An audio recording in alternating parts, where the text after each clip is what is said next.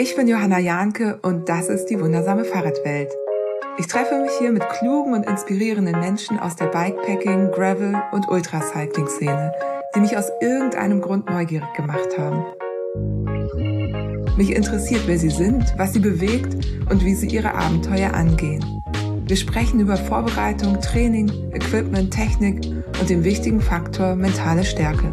Die wundersame Fahrradwelt soll ich inspirieren, motivieren, unterhalten, auf neue Gedanken bringen und mit euch zusammen zu einem diverseren und nachhaltigeren Radsport beitragen. In der diesjährigen Weihnachtsepisode ist die unglaublich inspirierende Lea Bohrer zu Gast.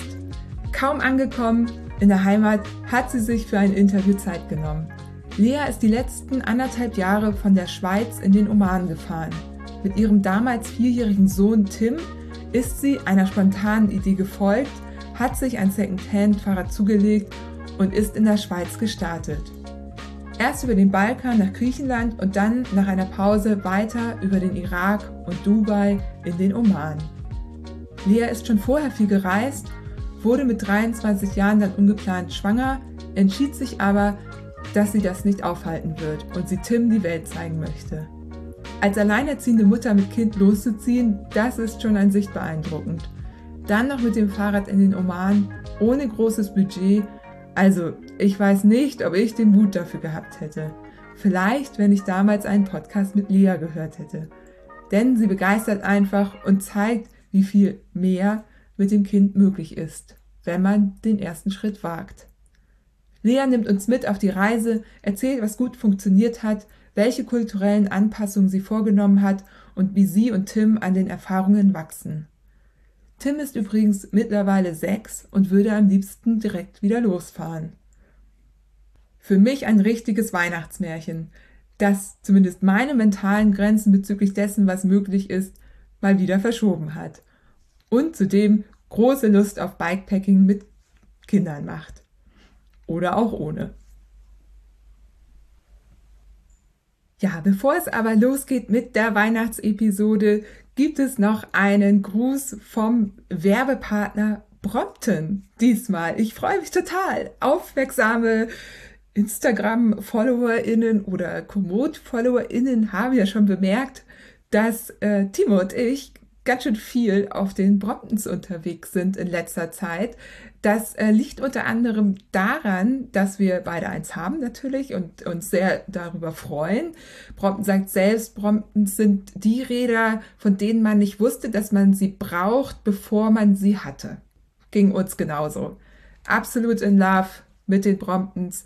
Ich war damit im Oktober mit meiner Tochter an der Ostsee Bahn und Brompton hat super funktioniert. Wir waren vor Ort mobil, wir hatten überhaupt kein Problem, wir waren flexibel, dadurch, dass wir kein Fahrradticket buchen mussten.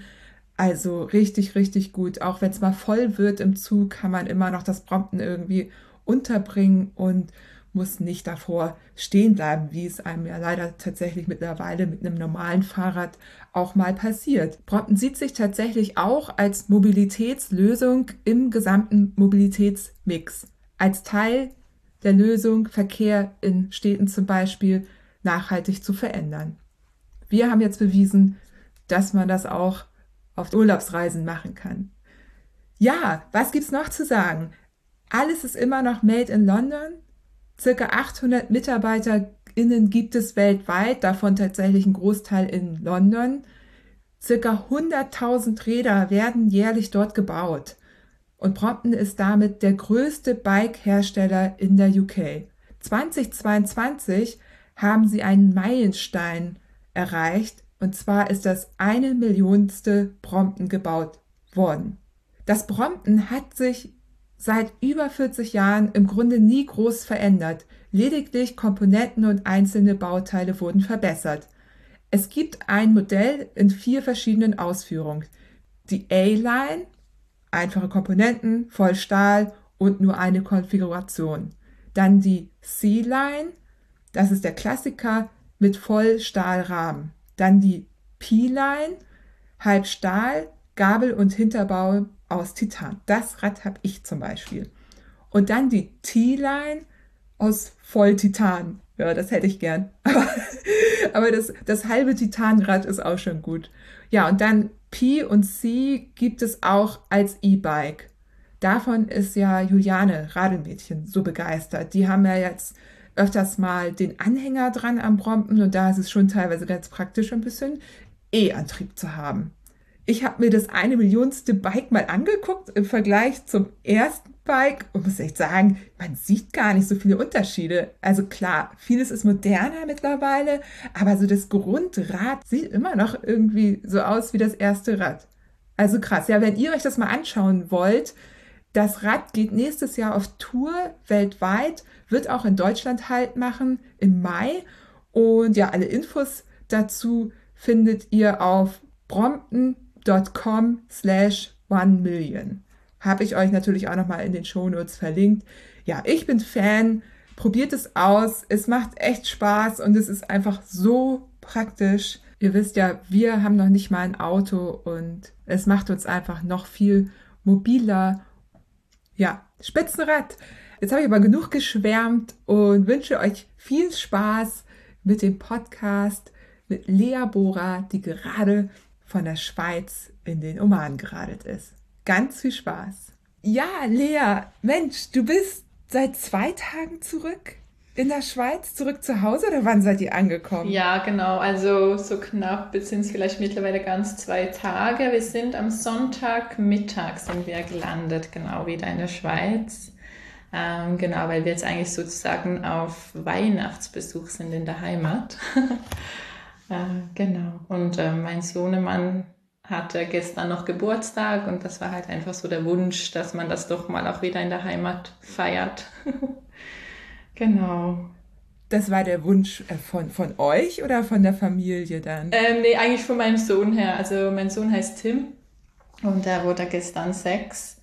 Und ähm, genau, das war so sein Wunsch, ähm, weil wir sonst jetzt viel immer unterwegs waren in anderen Ländern während sein Geburtstag auch. Und jetzt wollte er doch auch mal wieder hier in der Heimat bei Familie sein.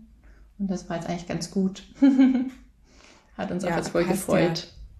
Ja. ja. vor allen Dingen, äh, eigentlich ist es ja immer doof, so kurz vor Weihnachten Geburtstag zu haben. Also alle, die ich kenne, die finden das eher nicht so schön, aber das ist ja jetzt ganz praktisch. Und da könnt ihr beides in einem Abwasch. Äh, genau, also wir haben, wir müssen einfach so Dezember, dann können wir alles, alles abhaken.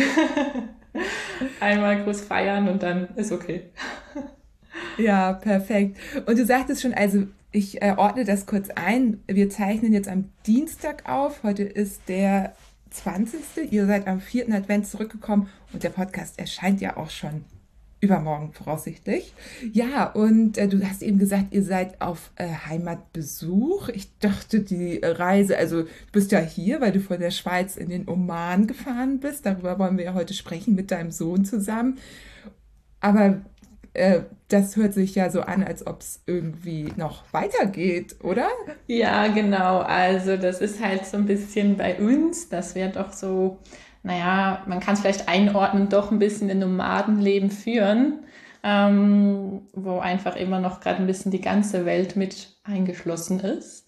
Ähm, sowohl aber eben auch als die Schweiz, unsere Heimat, wo wir uns doch natürlich auch zu Hause fühlen und ein Zuhause für uns ist. Ähm, aber genau, jetzt ist das doch schon so entstanden, eben wie du gesagt hast, wo wir über heute reden, über unsere Reise, dass wir das dann doch auch gerne nochmal weiterführen und nochmal ein bisschen groß in die Welt rausgehen werden. Ja, voll gut. Da bin ich ja gespannt. Okay, da wir sprechen erstmal über das, was ihr schon gemacht ja, habt. Genau. Ähm, das ist ja auch schon ganz schön viel. Ich habe viele Fragen. Also, weil ich es einfach so spannend finde. Ihr seid los. Da war dein Sohn vier. Genau. Jetzt ist ja. er sechs geworden. Wir kennen uns ja vom Vegan Gravel Camp. Davor warst du bei der Women's Rally in Taunus dabei. Da wart ihr schon mal kurz auf einem Besuch zurück im Sommer. Da hast du mir erzählt, dass das jetzt auch noch möglich ist, weil es in der Schweiz so ist, dass zwar eigentlich ab vier schon so eine Art Schule losgeht, das ist ja in Deutschland anders, aber du das beantragen konntest, dass ihr sozusagen ähm, noch unterwegs seid. Was denn Homeschooling eigentlich oder, oder muss man das jetzt noch nicht? Ja, genau. Also es ist halt so, also ich denke grundsätzlich ähm, gibt es immer sehr viele Möglichkeiten oder was auch Schule, Kind und Reisen anbelangt, wenn man da selber für sich klar ist und sich halt ein bisschen informiert. Ähm, grundsätzlich ist so, genau in der Schweiz gibt es einfach zwei Jahre Vorschule, Kindergarten, das schon Pflicht ist, ist aber immer noch halt ein bisschen spielerisch. Also das heißt, ähm, ich und Tim nennen es, dass wir Homeschooling machen. Ähm, wir machen auch sozusagen jeden Tag ein bisschen Schule, einfach was ihn interessiert.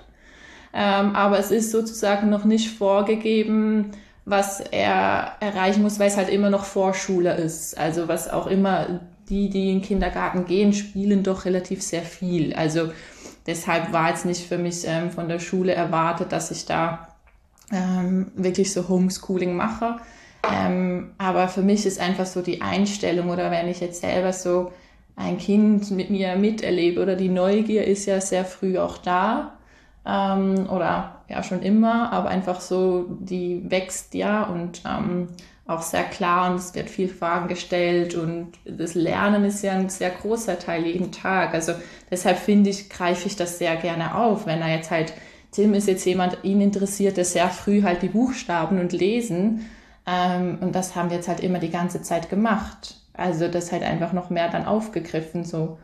Und ähm, das ist halt dann, was ihn da halt so interessiert. Aber es ist auch schön, schon ein bisschen diesen Rhythmus zu haben, dass man halt auch, was er auch weiß, dass er halt doch jeden Tag sozusagen ein bisschen Schule hat.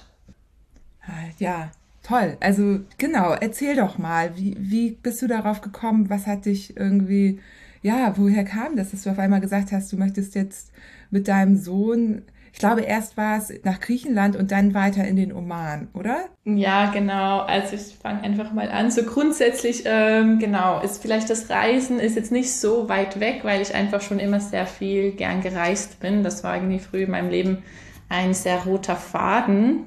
Ähm, das hat aber eben für mich war das immer eine andere Bedeutung. Es ging mir jetzt nicht darum, irgendwie die zehn besten Länder zu besuchen oder da irgendwie äh, Sightseeing und zu posten, dass man da überall gewesen ist, sondern es war mehr für mich immer so ein Gefühl, so wo mich halt gerade mein Lebensweg auch hinführt. Ähm, und habe das aber auch sehr immer dann sehr genossen natürlich halt ähm, in verschiedenen Ländern mit verschiedenen Kulturen auch ähm, länger zu bleiben, zu leben. Ähm, und das war dann einfach auch schon so ein bisschen gegeben, ähm, als dann Tim auch auf die Welt kam. Das war einfach so weit gesagt, er war nicht geplant. Ähm, Soweit kann ich einfach dazu sagen. Ähm, das war halt einfach eine, schon eine Überraschung. ähm, und der kam dann halt sozusagen in mein Leben und es war für mich damals aber halt schon klar, dass das Reisen immer noch ein großer Teil für mich bleiben wird. Ähm, und ähm, deshalb ist das vielleicht nicht ganz so weit fern oder so komplett neu, dass ich dann mit ihm gereist bin. Also ich bin auch mit jedem Alter, wo er war, bin ich eigentlich noch gereist. Das war halt einfach unterschiedlich oder dann mit der Zeit auch kürzer, weil wir dann doch die Homebase in der Schweiz wieder hatten. Ähm, und der Wunsch war einfach, den hatte ich dann relativ früh, ähm, dass ich dann einfach, wenn er eben so im Alter vier oder so ist, man hatte das dann auch so im Kopf, da kommt dann Kindergarten mal und Schule, ne? Ähm, dass man das irgendwie vorher nochmal machen möchte, mit einfach mal losgehen und halt wirklich so von, okay, ich kündige meinen Job, alles so und wir gehen einfach mal los und schauen halt, was so die Welt nochmal für uns bereithält.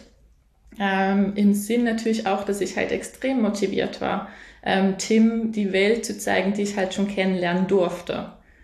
Und ähm, also für mich hat sich schon entstanden, dass ich halt in verschiedenen Orten schon so wie ein Zuhause gefunden habe auch und halt Freunde sehr verteilt in der Welt habe, die mir sehr wichtig sind. Und das war schon auch so, dass ich das halt Tim auch zeigen möchte. Ähm, das waren so die Grundstruktur, die halt immer auch so im Kopf irgendwo stattgefunden hat. Ähm, aber dass diese Umsetzung oder das, was jetzt auch entstanden ist, wo ich jetzt drüber erzähle, wir sind jetzt wirklich eineinhalb Jahre mit dem Rad und Zelt von der Schweiz bis in Oman gereist, das ist alles irgendwie entstanden, mehr oder weniger und auch sehr spontan umgesetzt. Das war dann wirklich ähm, im Sommer vor eineinhalb Jahren.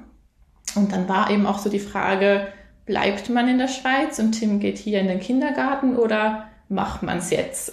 geht man jetzt wirklich los? Und dann habe ich gesagt, nee, wir machen es. Ähm, weil ähm, ja, was, was kann groß passieren? Wenn es nicht passt, dreht man halt wieder um. Also so die, es war ein sehr lockerer Raum halt auch vorhanden, ähm, den wir uns eigentlich so ein bisschen geschaffen haben. Und ähm, auch das mit dem Rad ist relativ eine spontane Sache. Ähm, ich weiß, ich kann wirklich nicht sagen, von wo das genau gekommen ist. Es war sicher etwas, was sich auch länger schon im Kopf oder in mir sicher vorbereitet hat. Ähm, dass ich natürlich Leute getroffen habe, auch schon früh, die mal mit Rad gereist sind. Es war aber nie was, was mich so total gereizt hat. Also ich war eigentlich immer lieber gern einfach mit Rucksack unterwegs. Ähm, aber dann war natürlich auch so die Gegebenheiten, die Tim eigentlich mitgespielt hat. Also alles, was so mit ÖV angelangt hat, war für mich mit ihm, ging gut, aber es war halt immer auch zu wissen, okay, es ist auch ein bisschen anstrengend da lang, man muss auch eher beschäftigen und ähm, ja, diese, man stört vielleicht andere Leute halt mehr, halt also diese Konfrontation, die man manchmal hat, wenn man mit Kind unterwegs ist in der Öffentlichkeit. Ähm, und da wollte ich mir einfach ein bisschen mehr Frieden schaffen und dachte so, ja, einfach wenn wir mehr in der Natur unterwegs sein könnten und auch so mit Zelt und so. Und dann ähm, dachte ich so, ja, okay, mit halt diese Fernwanderwege, da ist er ist halt noch zu klein. Und dann dachte ich so, ja, okay, dann nehmen wir halt das Rad. dann habe ich das Gewicht nicht auf meinen Schultern. Ähm, und dann, ja, und das war dann in dieser Situation, war ich wirklich gerade nicht viel sonst am Rad fahren oder dass wir das schon mal gemacht haben, wirklich so gereist, eigentlich schon gar nicht mit dem Rad. Und dann habe ich mir wirklich einfach so ein Secondhand-Bike habe ich mir geholt, weil ähm, das einfach auch verfügbar war. Ähm, und weil es auch immer noch in dieser Zeit war, natürlich durch Corona oder so, oder bis jetzt, weiß ich auch nicht, ist es ja immer noch schwierig, so wirklich ein neues Rad zu kaufen. Ähm, also da hätte ich irgendwie drei Monate warten müssen. Und dann war das sowieso eigentlich ganz gut, das erstmal nicht so zu machen, ähm, weil ich ja noch gar keine Ahnung hatte. Ich wusste ja, also ich wusste nicht mal wirklich, was, was ist denn eigentlich ein Tourenrad? Also man hörte halt Leute, die reisen, die haben so ein Tourenrad. Ähm, und ich wusste nicht mal eigentlich genau, was das ist. Wieso nennt man das Tourenrad? Also ich kam da wirklich ein bisschen sehr naiv, also nicht wirklich viel wissend da, dahin. Das Einzige, es hat uns einfach dann vollgepackt. Also ich bin dann ähm, das holen gegangen. Ich bin am selben Tag, bin ich zum Fahrradladen gegangen, habe gesagt, ja, ich habe jetzt eine Reise vor. Was brauche ich jetzt für Taschen? Und dann haben wir das, haben die ein bisschen beraten und geguckt, was ich dann halt mitnehmen möchte circa. Und dann, ja, haben wir die dann die gleich gekauft und gepackt und sind dann eigentlich von diesem Tag an zwei Wochen später mal losgetreten. Genau, also und ähm, haben das so probiert. Und wie du auch erwähnt hast, das Einzige, was zuerst klar war, war einfach, okay, wir brauchen mal ein Ziel oder dass man da mal auch rauskommt aus der Schweiz und dass sich mal was vorwärts bewegt und dass man so ein bisschen eine Richtung hat. Und ähm, das Tim wollte surfen lernen und ich hatte eine Freundin, die damals in Griechenland auf einer Insel eine Surfschule hatte. Ähm, und dann haben wir gesagt, okay, Gut, dann versuchen wir das. Unser Ziel ist erstmal Griechenland, die Insel, dass Tim surfen lernen kann und wir versuchen das, dass wir das alles mit dem Rad schaffen. Und das war mal dann halt so dieser Rahmen. Und dann, ähm, das war wirklich, irgendwie waren wir da beide voll motiviert. Und dann kam eben dieser Tag, da sind wir dann einfach mal losgetreten oder in die Pedale und ähm, von da an ging es einfach dann jeden Tag irgendwie weiter und es hat uns da echt direkt schon vollgepackt. Also, und, aber bis dahin wusste ich eigentlich immer nur erstmal Griechenland. Erstmal Griechenland und danach mal gucken, weil auch bis dahin konnte ich mir das noch nicht vorstellen oder ob, ob ich wirklich noch viel länger das mit dem Rad machen möchte oder ob schon eine Veränderung kommt oder ob ich auch eine extrem lange Zeit brauche, um mich überhaupt zu erholen. ähm, das war alles noch nicht so klar. Und ähm, ja, also wie man grundsätzlich sieht, wir haben das geschafft, tatsächlich alles mit dem Rad nach Griechenland. Ähm, und das war schon ein sehr besonderer Moment, weil halt alles für uns war halt neu. Es war halt noch nie, wir haben das halt noch nie gemacht, es war noch nicht was Vergleichbares da. Und deshalb war halt alles in seinem sehr, um, ja, so ein bisschen besonderer Moment. Alles war halt, konnte man nicht so feiern, hat es halt voll gefühlt, weil für uns war halt das im Vergleich dann halt alles extrem groß plötzlich halt, was da, was da möglich ist und was wir erleben. Und ja, dann hat es uns voll gepackt und dann kam eben so halt die nächsten Sachen, so ja, man möchte doch noch weitergehen. Und dann sind wir halt noch weitergegangen und dann kam halt immer eins nach dem anderen so dazu ähm, genau, dass sich das dann doch so gefügt hat, dass wir dann tatsächlich dann ähm, mit Abschnitten am Schluss dann jetzt, also bis jetzt halt wirklich ähm, bis in den Oman gefahren sind. Ja, total spannend. Also ich würde auch mal sagen, wir gucken uns mal so den ersten Abschnitt erstmal an, was ja auch eine spannende Route über den Balkan. Genau. Ähm, unter anderem durch Albanien. Ich bin da ja auch runtergefahren. Mhm. Ne? Ich kann, kann so ein bisschen nachvollziehen. Das war ja unsere Transkontinente-Route ja. darunter, ja. Ähm, aber halt, ja, krass, das mit Kind. Also wir waren ja zwei Frauen und das war schon interessant, da so ein paar Reaktionen. Also alles cool, aber ähm, ja, ich habe schon gedacht, boah, hier schon, schon, sind schon andere Länder, was ja klar ist. Ne? Aber lass uns da gleich drüber sprechen, weil du hast da bestimmt auch ganz spannende Eindrücke. Ähm, denn man muss ja sagen, also grundsätzlich sind das ja tolle Länder immer. Aber genau, bevor wir darüber sprechen, würde ich einmal auf dein Setup äh, zu sprechen kommen. Äh, ich habe mir das ja auch angeguckt. Es gibt so eine ganz kurze Doku ähm, auf YouTube, die verlinke ich auch. Da sieht man so den Teil durch die Türkei. Genau, genau, es gibt eine, genau, von, von der Türkei. Ähm, genau, und das war dann jetzt eigentlich so plus minus vor einem Jahr, genau, war das genau. Und da ähm, habe ich natürlich auch gesehen, mit welchem Rad du unterwegs bist. Wirklich so ein ganz klassisches Tourenrad. Also so wie du sagtest, ne? ähm, aber ja, ähm, ja, hat ja funktioniert, ne? Ähm, ja, man, man hat es geschafft, doch. ja, ja, ja. Ja. Ähm, hattest du von Anfang an Follow Me oder ähm, kam das später dazu? Genau, also nee, das Follow Me, das hatte ich wirklich von Anfang an. Das war eigentlich wirklich so das Zentrale. Ähm, am Anfang, also eben für ein halbes Jahr, jetzt eben bis von wo wir gestartet haben im Sommer bis äh, jetzt vor einem Jahr, ähm, also bis in Türkei, hatte ich den Kindersitz noch irgendwie oben drauf gequetscht ähm, weil halt einfach eben, weil ich nicht genau wusste, wie das jetzt ist für Tim. Also ähm, wie lange ist er selber schon auf dem Rad? Ähm, weil er ist da schon selber Rad gefahren, also im Sinne, er konnte schon Fahrrad fahren.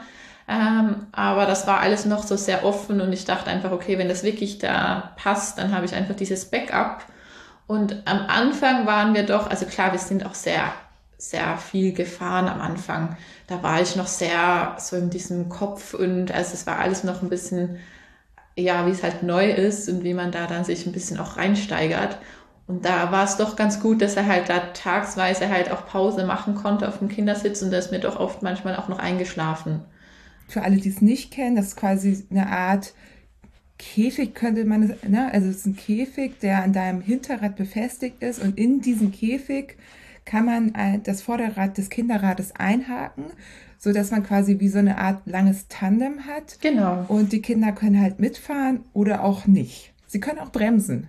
Habe ich auch schon gehabt. Ja, ja, ja, ja, ja, es war dann manchmal ja, so. Ich, ich wollte ein bisschen bremsen, mir ging das zu schnell, Mama. Ich denke so, warum ist das Holz so anstrengend? ja, da kam ich dann auch mal drauf. Entweder ich dachte, entweder hat er wieder irgendwo Steine mit eingepackt oder etwas klemmt.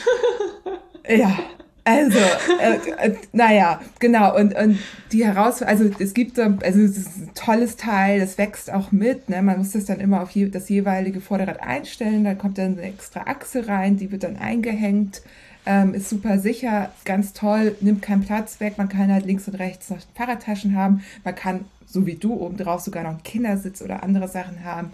Also großartiges Teil. Wenn man es nicht braucht, hackt man es einfach ein und die Kinder können halt selber fahren was ja auch total gut ist. Die wollen ja nicht die ganze Zeit da drin hängen. Aber so wie du sagst, sie können halt auf diesem Ding auch einschlafen, wenn man lange unterwegs ja. ist. Das sollte man verhindern. Und es kann ihnen, wenn es kalt ist, auch kalt werden, wenn sie nicht richtig mitmachen. Dann ist das da hinten schon so ein bisschen, ja, weil das im Kindersitz natürlich dann auch ein Thema ist, aber da kann man die irgendwie noch mit einer Decke umwickeln oder so. Okay, aber dann habe ich mir das äh, richtig gedacht, dass du den quasi am Anfang dabei hattest, den Kindersitz, ähm, gar keine schlechte Idee. Ja, genau, da waren wir noch ein bisschen flexibel und ebenso, man sieht halt da dadurch auch bildlich oder wie wir jetzt in dieser Zeit gewachsen sind, also wie sich das halt auch schon wieder verändert. Genau, weil eben der Kindersitz kam dann weg. Ähm, Tim hat ein, vor einem Jahr ein größeres Rad noch gekriegt, dann eben damals unterwegs auf seinen Geburtstag. Er hat natürlich seitdem auch mehr selber und braucht auch nicht, die Pausen sind auch anders. Aber es war schon das mit vier ist, sind sie schon sehr klein, um da wirklich schon allein einen Tag am Fahrrad zu machen. Also da ist schon gut, wenn man noch diese Backups ein bisschen hat. Ja, auf jeden Fall. Und sag mal, ähm, schätze ich das richtig? Das waren so 3000 Kilometer bis nach Griechenland runter, eure erste quasi lange Etappe. Mhm. Ja, die waren gut, die waren gut 3000, glaube ich. Also es ist auch so, man muss, ich muss es auch noch mal ein bisschen so nachschauen, weil ich irgendwie gerade ähm, ich wusste dann all diese Zahlen irgendwie so mal, aber ähm, und manchmal denkt man, das ist halt das, was man auch oft gefragt wird. So die ersten Sachen sind sehr zahlenmäßig, Fragen oft so, ja, wie viel Kilometer und in welcher Zeit und so. Und dann ist es manchmal für einen auch immer noch so ein bisschen ähm, ganz cool, wenn man das eigentlich so ein bisschen weiß. Aber mir hat es einfach ein bisschen dieser Wert, naja, wie halt ein bisschen nach hinten. Also mir war halt jetzt mittlerweile nicht mehr so wichtig, wie viel Kilometer ich jetzt eigentlich wirklich ähm, gefahren bin. Es war halt einfach mehr die Strecke und die Erfahrungen, die jetzt im Vordergrund sind. Aber ich denke sicher, es sind sicher gute 3000 Kilometer.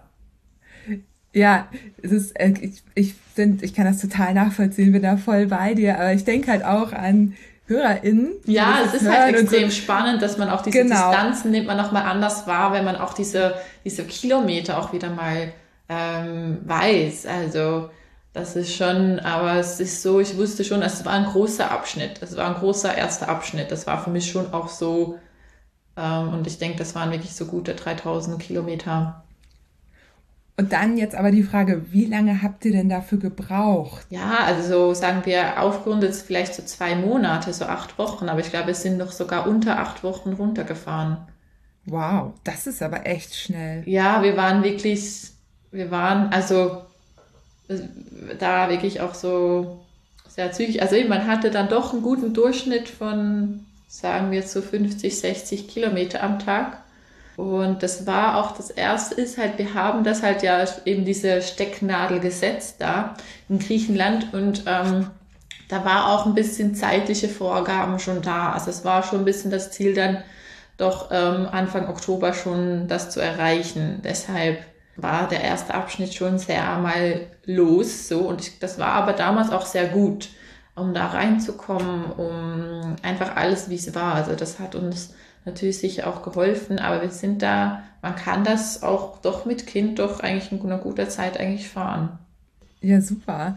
Und wie, wie war das da für dich, irgendwie als Frau auch mit einem Kind unterwegs zu sein? Für mich war, ähm, also als ich Albanien gekommen bin, war jetzt eben, es war für mich auch besonders in dem Sinn, weil es für mich halt jetzt, für meine Formulierung halt ist, es ist für mich halt so nochmal der fernere Osten in, bei uns in Europa. Also man ist halt dann wieder dieses Gefühl da, ich kannte halt ähm, diese Art von Ländern schon durch, durch ähm, den Mittleren Osten, wo ich schon zuvor reisen gegangen bin. Und das war halt, und ich mag den halt. Das war für mich wirklich so, wow, richtig cool. Ähm, und das eben, das, das hat auch genauso das, was ich kannte oder so, das hat dort schon sehr viel auch gerade mitgespielt. Ich wusste noch, wir sind da über die Grenze gefahren ähm, und ich wusste, dass ich da ähm, noch mal kurz so einen Fahrradladen anfahren müsste, weil ich zuvor ein bisschen Probleme hatte mit meinem Rad.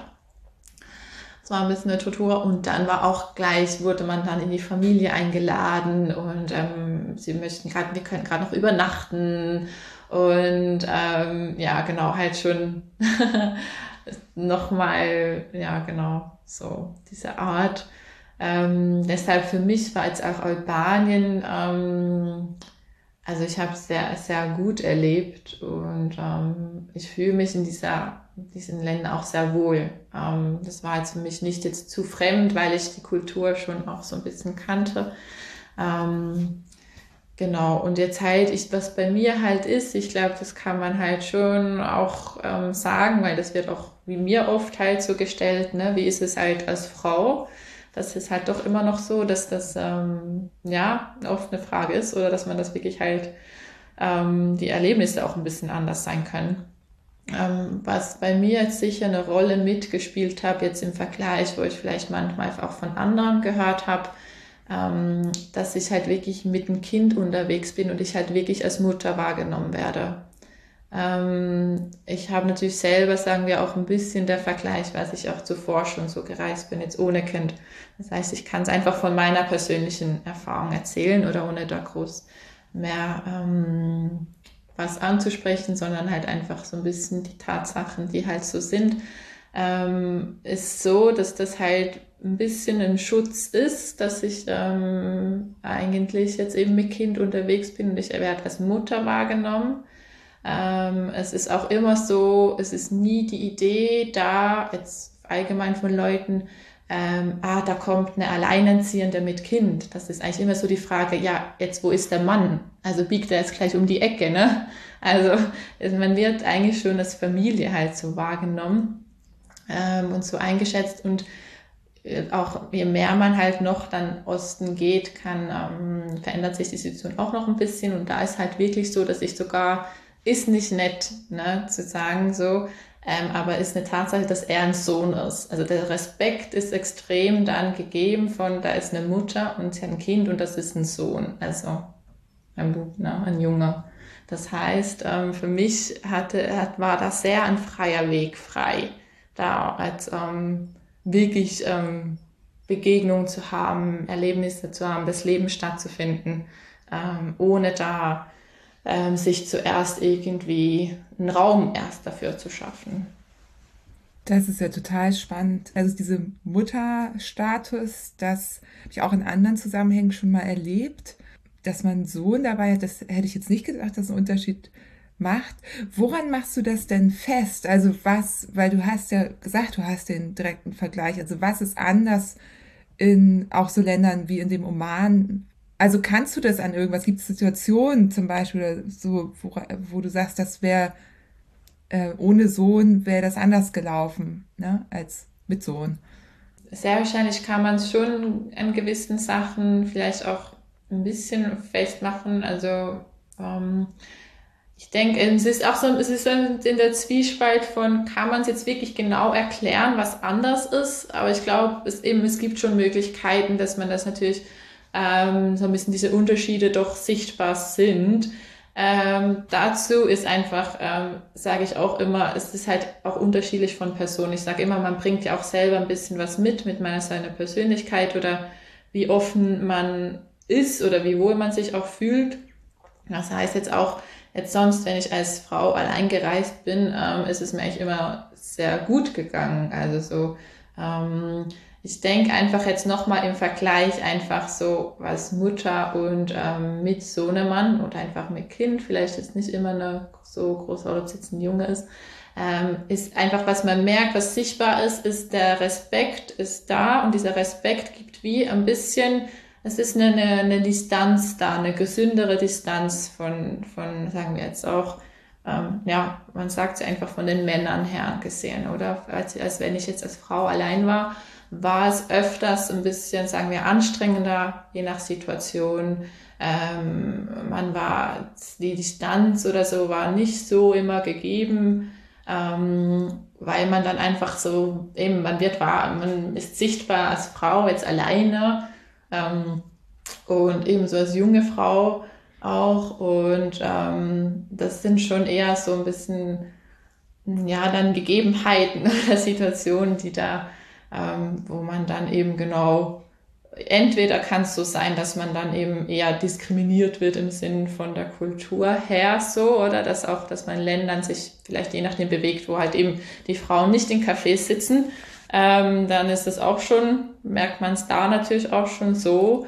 Oder halt einfach schon, also das ist irgendwie, das Interesse ist dann doch oft das anders, dass einfach ähm, vor allem jetzt auch eben die, ähm, die Distanz nicht so gegeben ist. Und das ist, sagen wir, das für mich, was ich jetzt, glaube ich, so für mich sehr sichtbar ist, jetzt wenn, wenn man auch darüber redet, dass ich für mich jetzt um mich rum oder diese, dieser Raum, den man ja nicht direkt sieht, aber spürt, mir extrem auch entgegengebracht wurde. Ähm, also man hatte sicher vielleicht auch physisch mehr Abstand, ähm, aber es war einfach, glaube ich, durch diese sehr wahrscheinlich wirklich Respekt, der mir entgegengebracht wurde, einfach anders, ja. Also das ist schon, das ist schon eigentlich da festzumachen, dass man da wirklich halt, ähm, dass man, dass man da noch Respekt hat. Ja, krass. Ja, du sagst ja, also du bist ja vorher auch gern in solchen Ländern unterwegs gewesen. Ja. Also, ne? Ähm, wie hast du das denn vorher so geregelt? Also, wie hast du dann für dich Raum geschaffen? Ging das? Ähm, ja, also ich habe mir irgendwie, klar, es ging, ich habe mich oft auch eigentlich grundsätzlich immer noch, also für mich sehr wohl gefühlt, für mich, ich konnte auch immer, ich habe mir da eigentlich damals auch nicht so viel Gedanken so krass drüber gemacht. Ich habe wirklich eigentlich so ein bisschen ebenso auch immer noch mich so verhalten, wie ich mich gern verhalte oder einfach so, ähm, ich habe jetzt nie was krass zu sehr berücksichtigt. Ich meine das jetzt ähm, nicht von der Kultur, also da passe ich mich natürlich an, aber im Sinn von, ich hatte mal auch einen Vergleich, wo mir jemand gesagt hat, wow, du lachst immer noch so voll offen und sprichst voll viel. Sie würde das wie schon nicht mehr machen, weil sie dann Angst hätte, es wäre zu was sehr offen. Man würde etwas anderes, ein Signal senden. Ne? Ähm, aber ich dachte, was ich einfach jetzt im Vergleich gemerkt zu den anderen Reisen, es war mir damals nicht so bewusst, aber halt jetzt, wenn man zurückschaut, es war doch innerlich öfters viel Stress da. Und es war auch oft mal so, dass es mir dann doch auch ähm, eben diese, diese Aufmerksamkeit, die man natürlich dann irgendwie hat, die dann aber eben oft auch ein bisschen bedrängend ist, je nach Situation ähm, oder anstrengend, ähm, dass das doch ähm, schon ganz viel ausgemacht hat ähm, und sehr viel mit mir damals auch gemacht hat. Also ich war, ähm, ich hatte eher mehr Situationen gehabt ähm, oder das Gefühl einfach, ich müsste einfach bereit sein zu reagieren. Also das ist halt da, es geht ja da direkt einfach um, ähm, ne, dass man da einfach zu sehr bedrängt werden könnte. So, das war schon mehr da.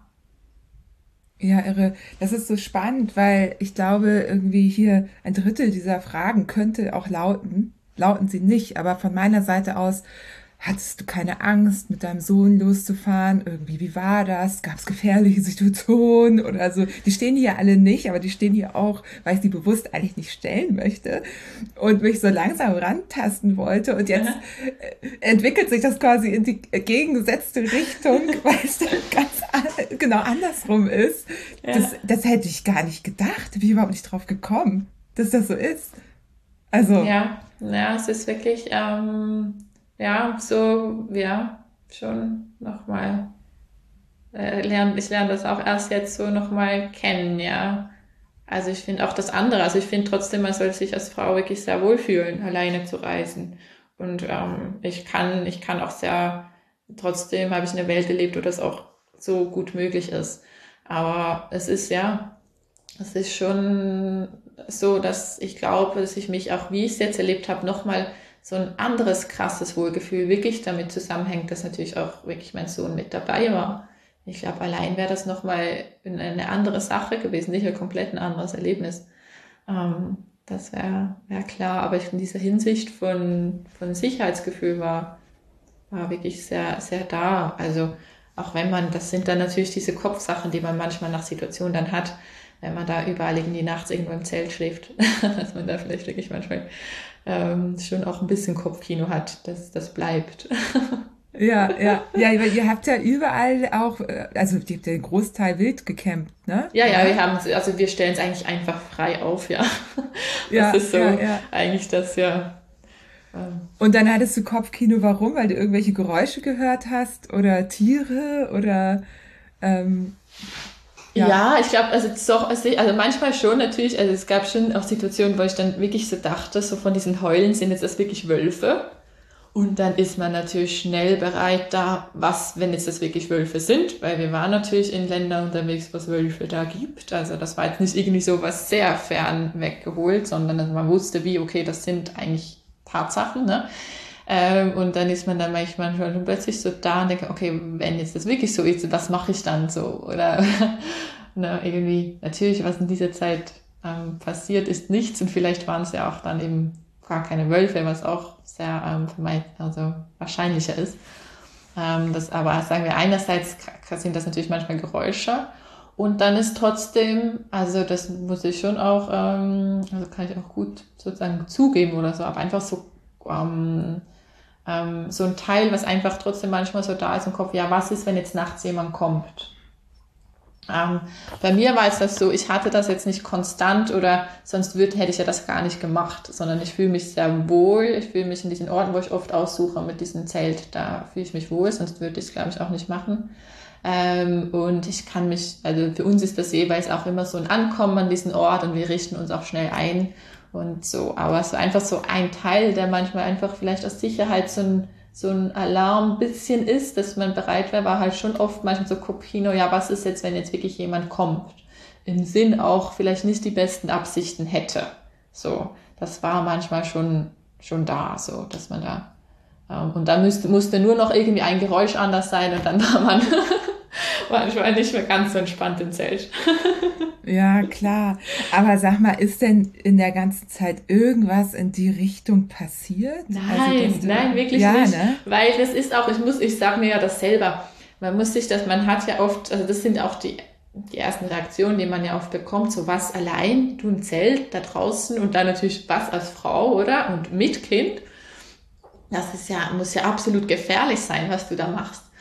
Und ähm, dann denke ich ja oft, also ich bewege mich ja also ja nicht in die naturmäßig, wo ich mich noch bewege, ist ja erstens oft ähm, als nicht gerade die gefährlichste. Also da gibt es ja schon andere Länder oder andere Bedingungen, oder ob man da jetzt wirklich so ein Dschungel wäre oder so. Ähm, und ähm, dann ist ja, wir sind oft ein bisschen abseits oder was ich halt zusätzlich, man ist schon sehr stark mit der Intuition ja direkt verbunden. Also manchmal gibt es einfach Orte, da fühlt man sich nicht gleich wohl. Und für mich ist auch so, dass es für mich festgelegt, dann mache ich es nicht. Aus irgendwelchen Gründen. Das muss ja nicht heißen, dass das was nicht gut ist, aber einfach für mich. Also ich suche schon immer wo ein bisschen, wo fände ich ein gutes Plätzchen für uns. Ähm, und das andere, also dass diese Vorstellung oder dass, dass jemand eigentlich nachts oder so am, kommt und extra dein Zelt aufmacht, das macht ja niemand. Also das ist schon, das ist eigentlich die, die, das ist wirklich so eine Illusion, dass man denkt, dass das irgendwie eine, gefährlich sein könnte. Das Einzige, was vielleicht mal ist, bei uns ist das jetzt wirklich nie so gekommen, also, aber etwas, was ich gerechnet habe, ist, dass vielleicht nachts mal jemand kommt, weil du vielleicht irgendwo im Feld halt bist oder vorbeifährt und halt fragt, ja, was machst du genau da? Ähm, ähm, das wäre ja jetzt nicht so fern ab, dass da mal, dass das jemand da macht, je nachdem, wo man das Zelt aufstellt. Aber selbst das ist bei uns nie vorgekommen. Ähm, und wir haben, wir haben wirklich über unser Zelt irgendwie noch eingenistet aufgeschlagen. Ähm, ja, also das ist, das ist wirklich ähm, ja, etwas, was auch nicht, das macht, also macht man nicht. Also so die Leute, keiner kommt so auf die Idee, dass da überhaupt noch beim Zelt dir selber von außen was aufmacht. Irgendwie, eigentlich gibt dir das Zelt dann wie mehr wieder Schutz. So, obwohl sie eigentlich halt aussieht. Das wäre nicht so ein Schutz halt, weil es ja nur Stoff ist, aber rein von, ja, da bricht ja keiner ein. ja. weil, ja, ja. also irgendwie, also ist jetzt ähm, im Vergleich zu Leuten, die mit ihren Vans reisen, hört man sehr viele Geschichten, dass da eingebrochen wird. Also das ist irgendwie, obwohl man denkt, es wäre ja materialmäßig irgendwie vielleicht mehr Schutz. Aber ich, irgendwie, so wie ich es jetzt erlebt habe oder so ein bisschen meine Ansicht habe, ist eigentlich, das Zelt gibt einem schon relativ viel Schutz. So als Gegebenheit. Und äh, letztendlich geht es ja, wenn, dann eben eher um so Sachen wie, gucken wir mal, ob es da was zu holen gibt. Ja, genau, es sind ja mehr wert dann Sachen, die jemand vielleicht interessieren könnte. Genau, und da ist natürlich ein Van wahrscheinlich, da liegt, also vermute ich, dass dann einfach, äh, weil ich höre das auch viel, dass dann damit gerechnet wird, dass da eben Wertgegenstände drin sind, mhm. die man klauen kann. Ja, so. bis jetzt, ich glaube, man macht das auch noch so eher halt einen sehr einfachen Eindruck, wenn man da halt auch so mit so einem gepackten Rad kommt und ne, irgendwie es macht für, für Leute oder einfach, glaube ich, eher noch so ein bisschen eben sehr einfachen Eindruck. Also was will man jetzt da noch groß holen, obwohl eben es gibt schon von Leuten, die Fahrräder halt gestohlen werden, die reisen. Also das ist schon, das kann schon, kommt schon vor oder so. Ähm, ich war jetzt da sehr locker unterwegs. Also ich habe jetzt mein Fahrrad auch nie abgeschlossen. also für jetzt die alle, die, ähm, weil interessiert sind, mein Fahrrad könnte man grundsätzlich, wenn es wo steht, einfach mitnehmen. ähm, weil ich einfach denke, es ist den Leuten eh zu schwer. Also Deine Rede, du hast ja jetzt neu, neues Secondhand. Das ist auch Secondhand, genau. Ja, aber das ist auch so, ich glaube, da kommt auch keiner auf die Idee, dass das irgendwas wert sein könnte. Ich liebe ja dein Rad, ne? ich bin großer Fan, ja, ja. aber es ist halt irgendwie 90er MTB-Rahmen, da hast du Dropbar rangebaut ja. und ähm, dir das irgendwie so zurecht Sattelstütze natürlich meterweit raus, weil du auch groß bist. Ja, genau. Es ist wirklich, also, also ich bin jetzt bei meinem zweiten Rad, weil es einfach genau, es war halt dann zu Gegebenheiten, habe ich da mittlerweile, habe ich mich ja dann unterwegs, man lernt ja dann auch und jetzt weiß ich wirklich mehr über Fahrräder Bescheid, weil es mich natürlich auch interessiert und mich das halt voll gepackt hat. Und dann kam ich halt schon mit diesen, zu diesen Gravel-Bikes, die ich halt so dachte, das ist schon nochmal etwas, was mir auch persönlich echt viel gibt. So, das war wirklich so halt irgendwie gerade so was Emotionales, wo ich dachte, doch, das wäre eher die Vorstellung von meinem Rad. Also jetzt nur einfach so ein Tourenrad. Also so, das hat mich eher so gepackt. Natürlich auch ein bisschen dieses, was mich gemerkt habe, mich interessiert das doch auch sportlich so. Und halt, klar, die Freiheit zu haben, du kannst überall durchfahren sozusagen. Ähm, aber ja, genau, es kommt dann halt wieder auf meine Variante, dass ich da irgendwie wieder wo es auf Secondhand gesehen habe und dachte, okay, das ist gleich verfügbar und das kann ich mir halt auch gleich leisten. Das ist halt schon bei mir eine, ein, ein Thema, das mitspielt. Ich setze so das halt so um, dass es mir halt auch finanziell möglich ist. Und das war halt einfach so auch schon einen gegebenen Rahmen halt, was mir entgegenspielt, so, ne, von, ähm, und das kann, ne, das kann super gut sein. Es ist jetzt bei mir halt doch oft noch so jetzt passiert, dass das Rad halt nicht perfekt passt halt. Das ist dann, ja, also vielleicht wäre es für mich doch nicht schlecht, da mal zu gucken, dass ich in ein Rad investieren kann, was halt wirklich ähm, auch für meine Körpergröße gut passt. Das, das kommt dann schon glaube ich, so, das, das können wir uns jetzt doch mal leisten dann. Ich weiß nicht, ob ich es schon gesagt habe, aber so roundabout 80 Kilo wog auf jeden Fall dein erstes Setup mit dem Tourenrad. Ja, plus, das war ultra genau, schwer. Echt, also plus, echt. Ne, inklus, genau, inklusive mit allem, mit, und mit Tim. Ne? Und so, ja. Genau.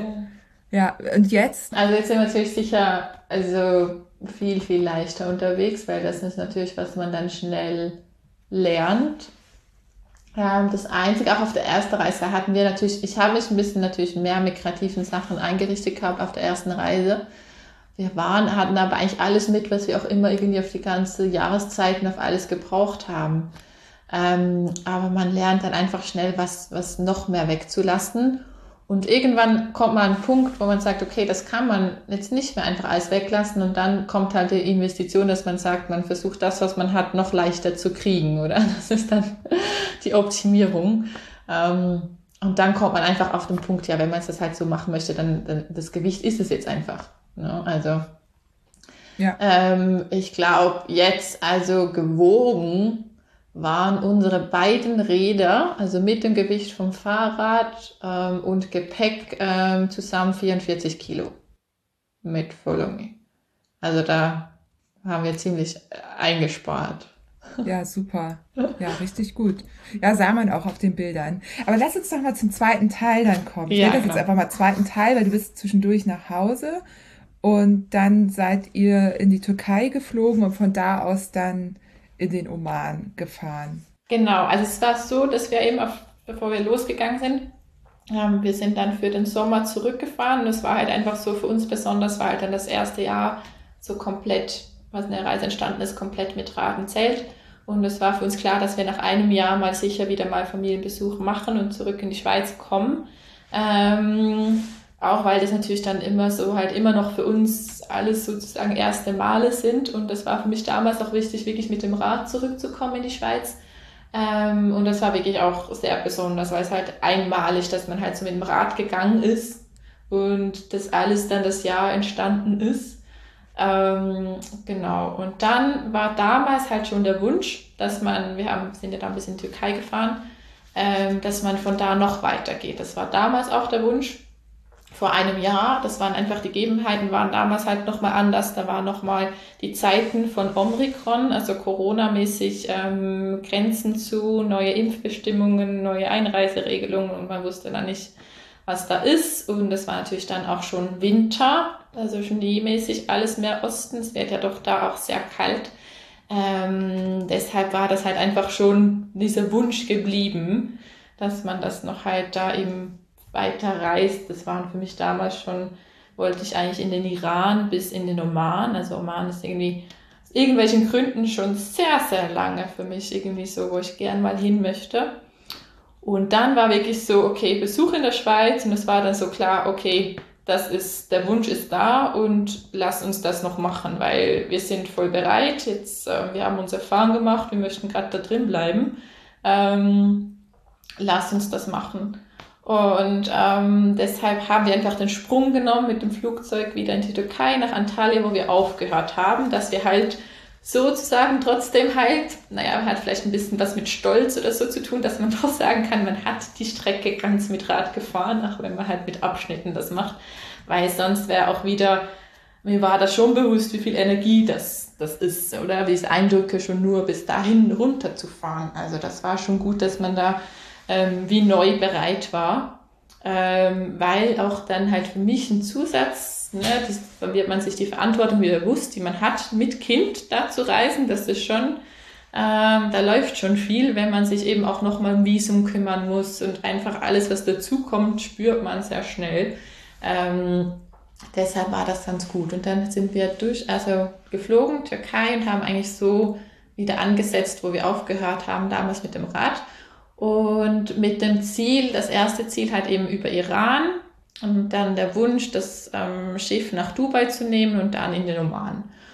Und ähm, genau, das hat sich, kann man schon vorwegnehmen, das hat sich auch wieder verändert, weil eben Situationen in der Welt sind nicht stabil, die verändern sich schnell, dass sich auch die Pläne schnell wieder ändern. Ähm, genau, also es war dann so, dass wir die Länder gefahren sind. Wir sind dann von der Südosttürkei sind wir dann ähm, in den Irak, also in den nordischen Teil. Immer eigentlich damals noch mit dem Ziel da, dann die Grenze in den Iran zu machen. Ähm, und dann haben wir aber aus, ähm, ja, leider musste man dann halt aus, aus der besseren Entscheidung sagen, dass man das aktuell nicht bereist, Iran, durch die aktuellen ähm, Situationen.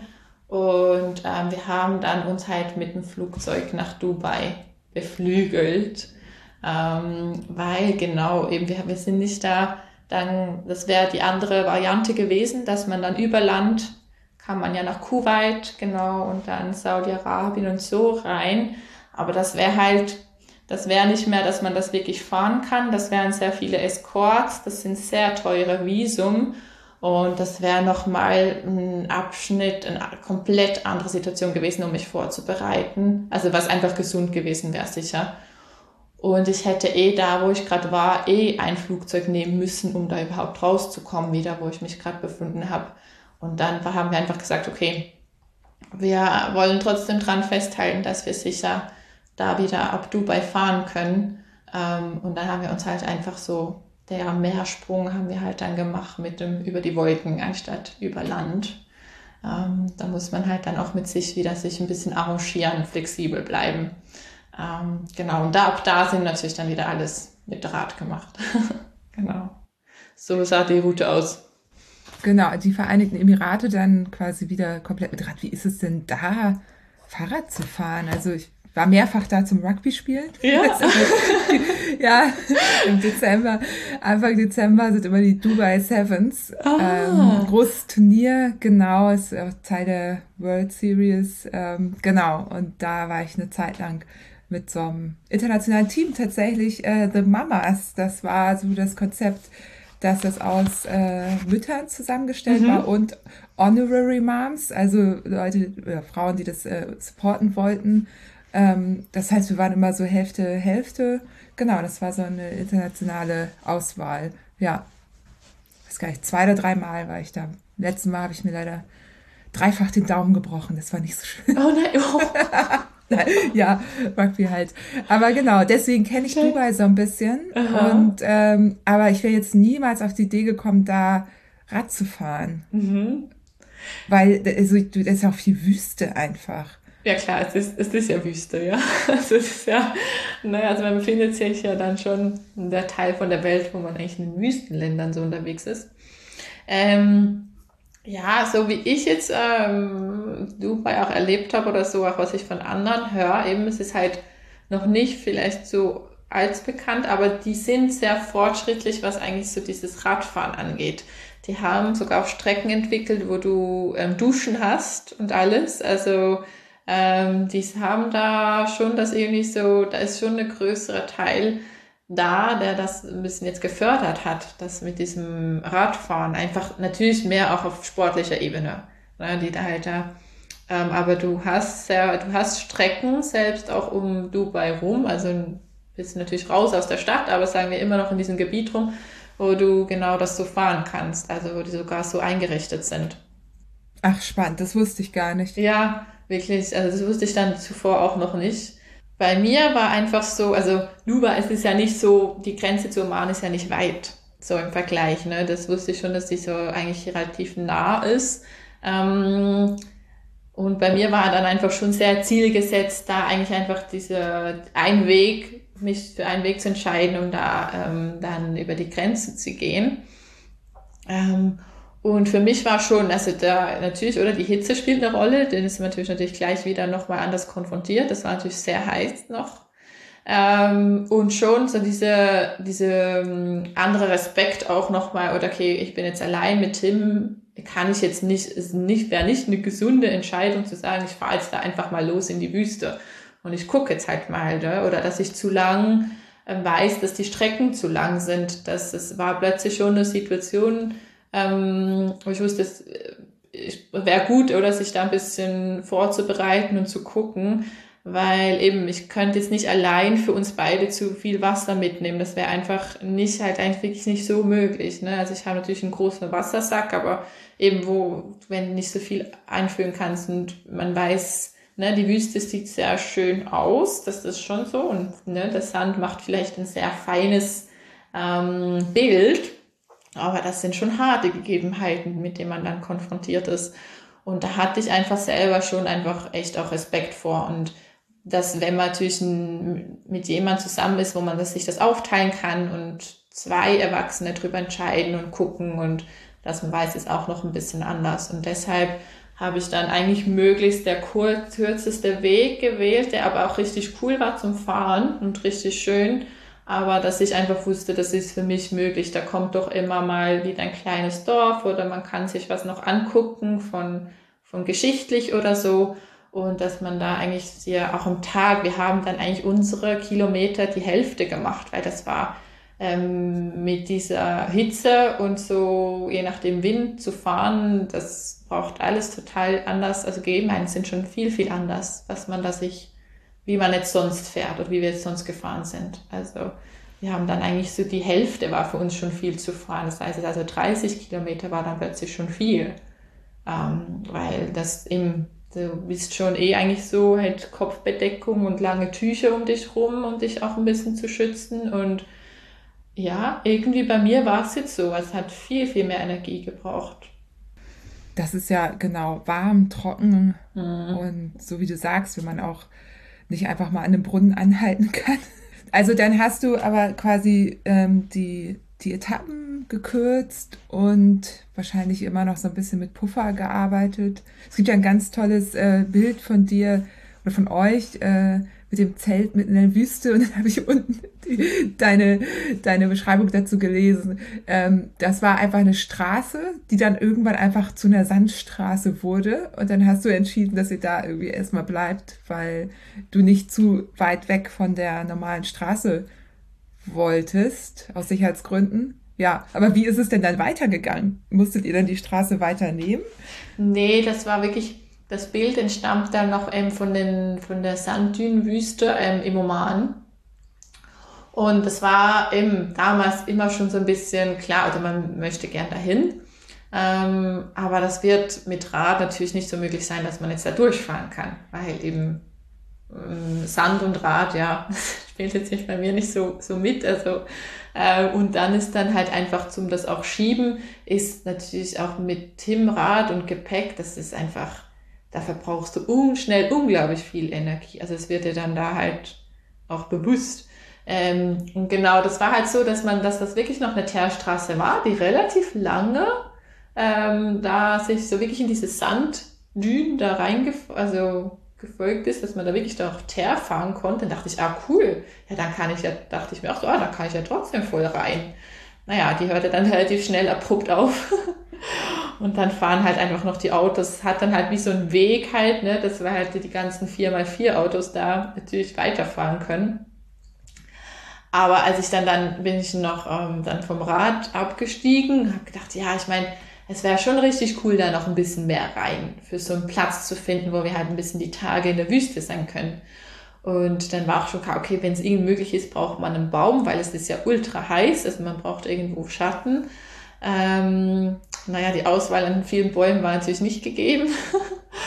Und dann eben, sobald ich dann die paar Meter gegangen bin, mein Haar durch diesen Sand geschoben habe, dachte ich einfach, da, da bist du verrückt. Also wenn du nur da denn man, schafft, man würde es ja schon schaffen, das Rad zu schieben, aber man verbräucht schon so viel Energie und Wasser, dann bist du hinten angekommen und dann hast du halt kein Wasser zum Auffüllen, weil das war klar, dass man da nicht weiter Möglichkeiten hat von Mosk oder so mehr in der Wüste drin. Also das war, das war klar, also du musst alles mitnehmen. Und eben man hält natürlich klar, es fahren ja viele Pickups ähm, da auch rein. Also man hätte schon jetzt das Rad auf dem Pickup laden können und sagen kann, man fährt jetzt noch mehr halt da rein ist aber dann eben genau abhängig, dass halt jemand einem auch wiederholt. Und dann habe ich einfach gesagt, so, wir, ähm, genau, ich, ich suche jetzt einfach, ich bewege mich wenigstens, nehme ich die ganze Energie und versuche uns wirklich einen Hübschplatz in diesen Dünen zu finden, dass ich doch von dieser Straße ein bisschen weg bin, aber dass man wirklich eigentlich sozusagen vorne am Eingang dieser Wüste bleibt, dass ich halt eben dann am Tag auch sagen kann, okay, ich kann die Straße halt schnell fahren, um irgendwie Wasser zu holen oder man ähm, ja eben wenn was wäre oder so, ähm, dann, dann man, wär, man hat da eben genau noch eine gewisse Sicherheit. Ähm, da da habe ich mich schon auch ein bisschen entwickelt, von ein bisschen gesünderen Entscheidungen für uns manchmal zu treffen, als jetzt selbst eigentlich vor einem Jahr wäre ich da voll, voll hardcore da. Richtig, hätte ich uns da reingestoßen. ja.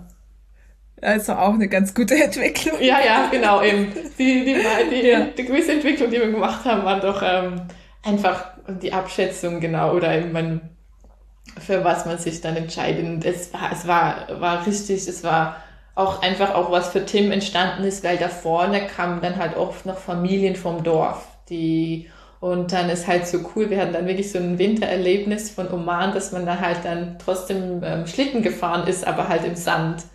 Und das ist halt dann eben auch entstanden, weil wir da vorne noch waren, uns Familien gesehen haben und da halt Tim gleich mit den Kindern spielen konnte und da diesen, diese Dünen mit dem Schlitten runterdüsen kann. Ähm, ja, deshalb, das war schon war alles dann voll, voll ein tolles Erlebnis und wir hatten dann irgendwann auch unsere ruhen Wüstenmomente erlebt. Also das ist schon ganz gut. Das heißt, das war gar nicht so ähm, eine Nacht, sondern es war schon so eure Base für mehrere Tage? Oder wie? Ja, jetzt nicht allzu lange, aber genau. Wir haben, haben sicher zweimal dann, ähm, ja, so circa drei Tage oder so, wollte ich halt da dann, ähm, genau, ein bisschen geblieben. Ist ja jetzt nicht ultra lange, aber es ist auch so, ähm, wir sind ja eingerichtet, dass wir unseren sozusagen normalen Alltag führen können, aber eben, man muss sich dann in der Wüste oder die Sonne ist schon sehr heiß dann, also es war ja auch immer noch sehr heiß. Und auch da, das ist dann, man bewegt sich dann, versucht eben Tücher zu spannen, um da am Tag dann möglichst im Schatten zu sein. Also es hat dann auch für mich gereicht, diese halt im Vergleich, jetzt ist ja nicht allzu lang, nur so ein paar Tage, aber die waren schon sehr intensiv ausgefüllt, so genau.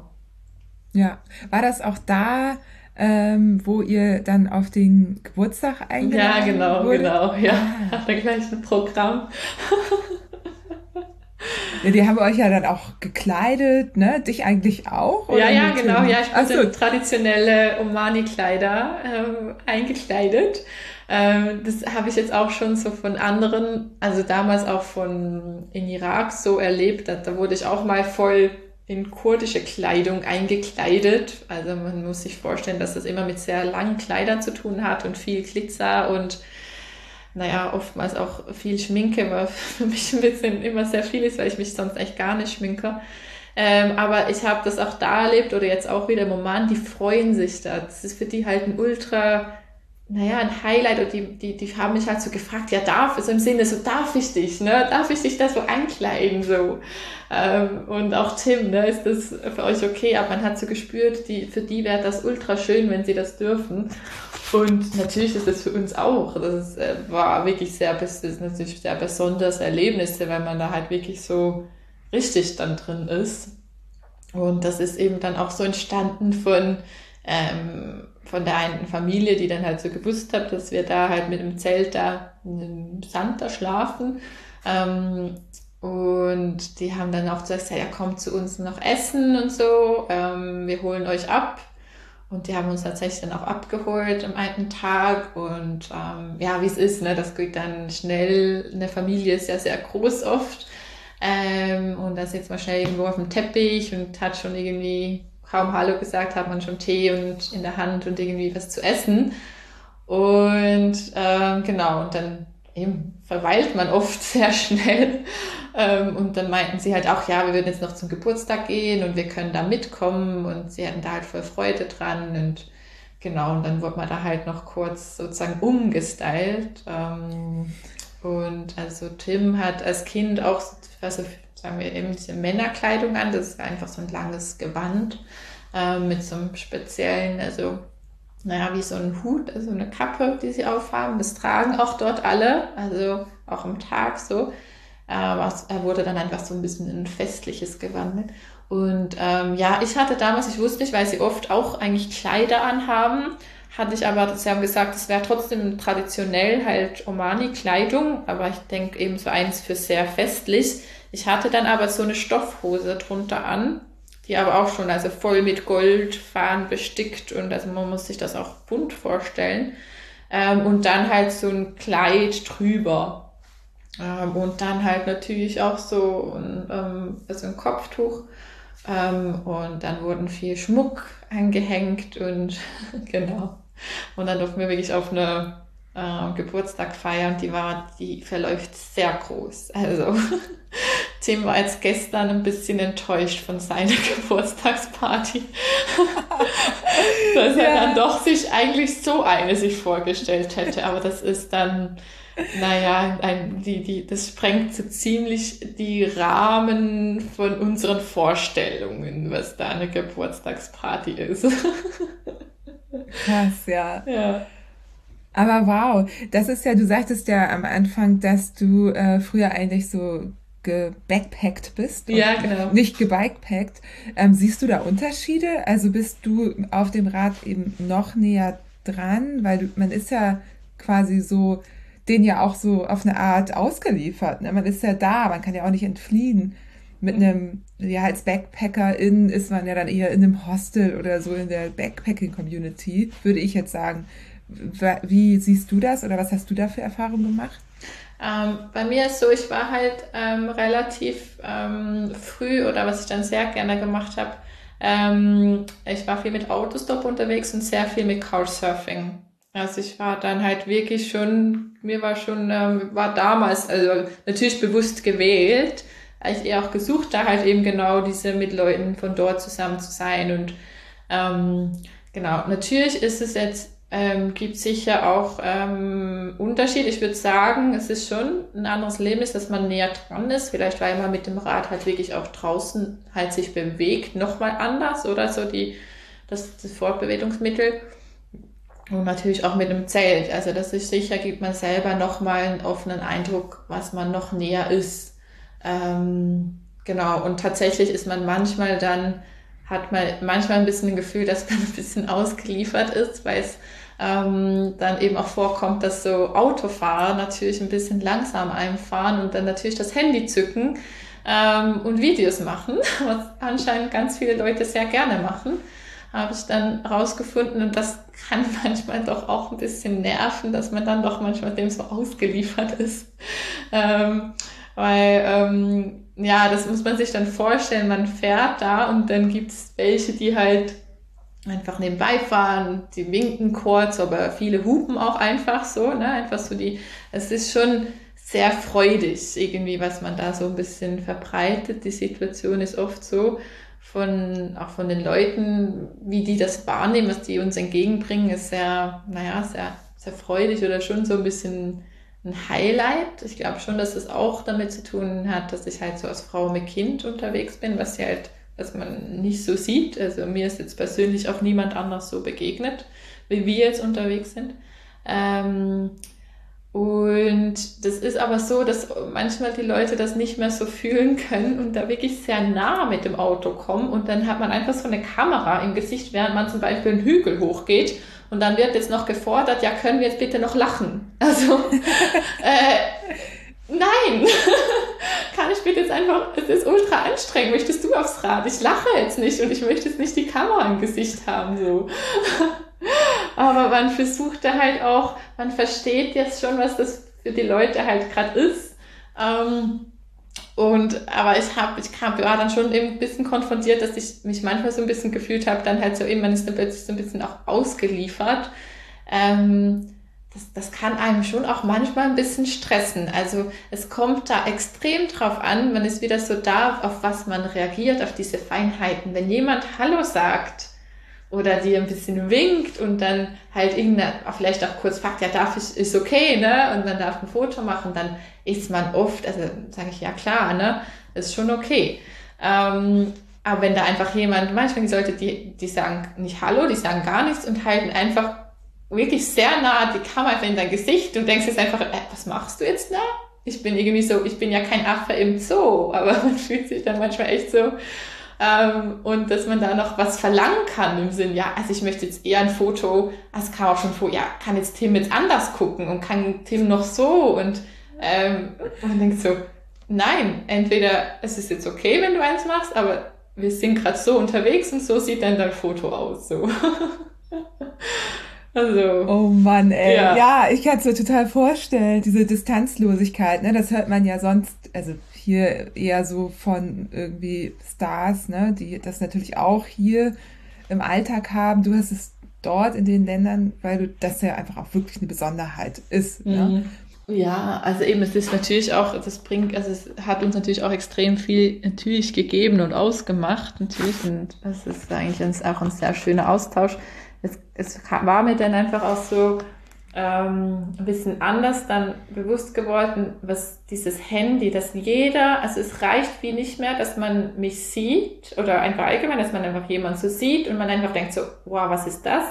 Ah, cool. Es ist immer so, es muss jeder muss es noch selber auf dem Handy haben, weil ich denke auch, was machen die mit den ganzen, was machen die da mit diesen Fotos? Also das ist ja dann irgendwo einfach auf dem Handy, aber es ist irgendwie einfach so in diesem Moment, dieses Bedürfnis da, das immer mit dem Handy festzuhalten. Also und jeder einzelne. So.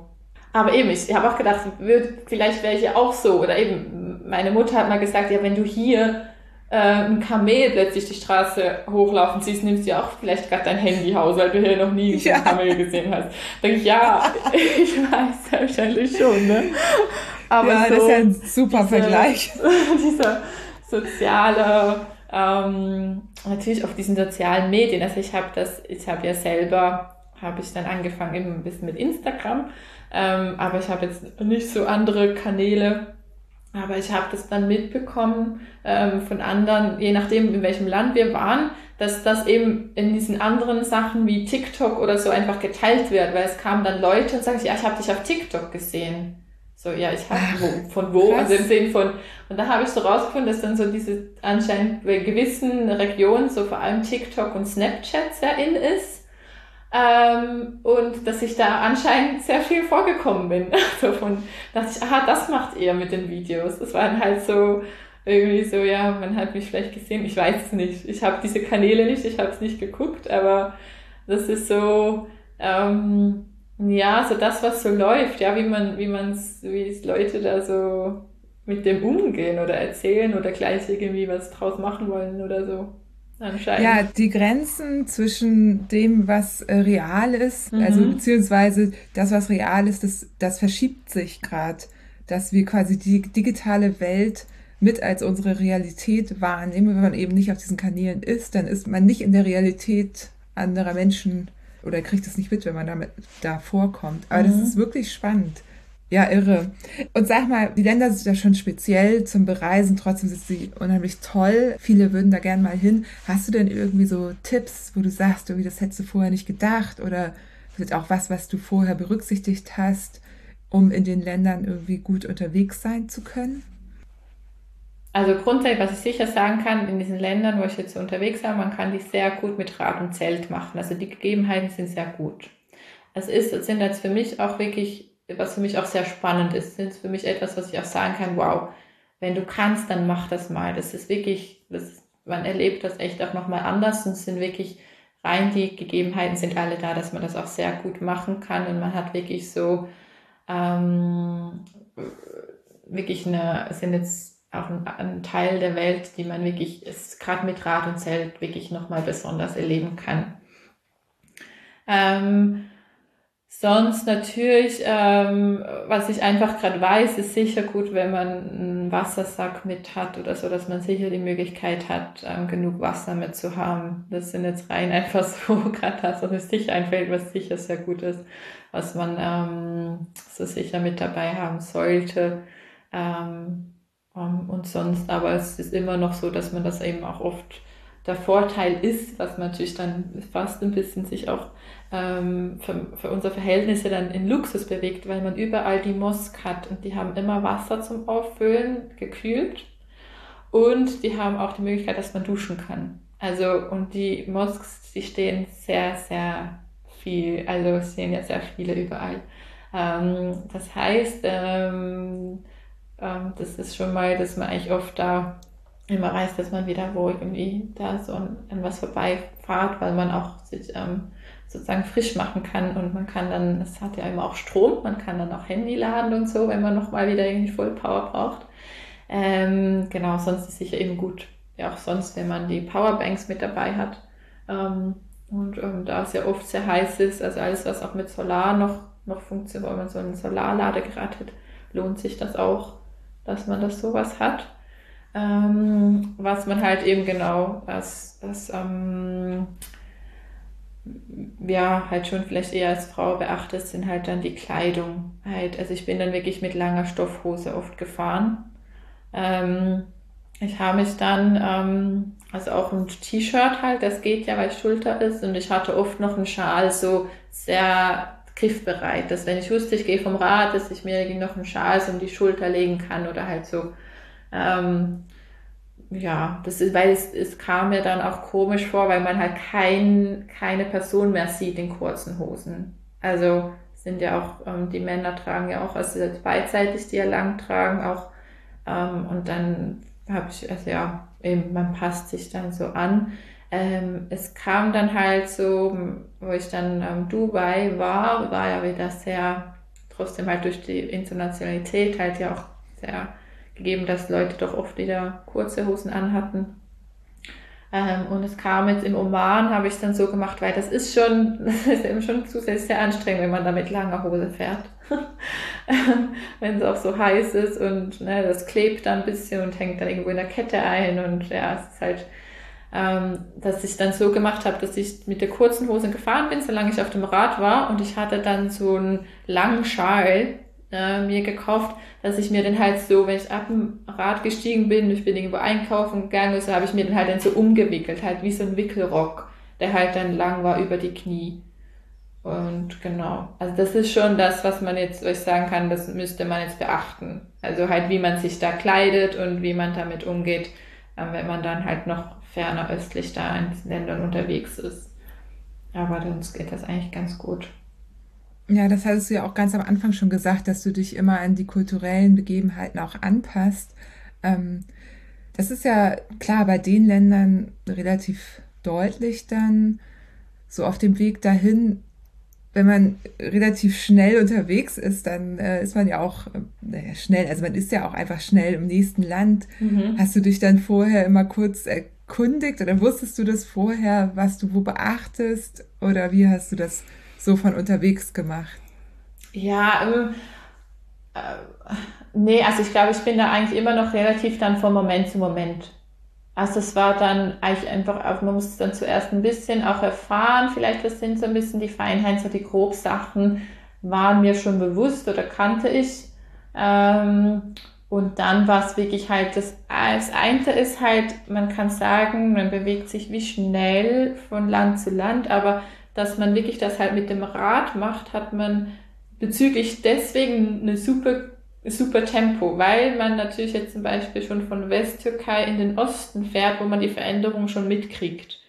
Ähm, also das heißt, während man, ohne dass man es eigentlich merkt, während man eigentlich so bildlich gesprochen, während man auf dem Rad fährt, ähm, nimmt man diese Veränderung schon auf und sagen wir, man verwandelt sich dann schon ein bisschen, jetzt ganz bildlich gesprochen, ähm, dass man das schon ein bisschen mitnimmt oder eben man schon ein bisschen angepasst ist.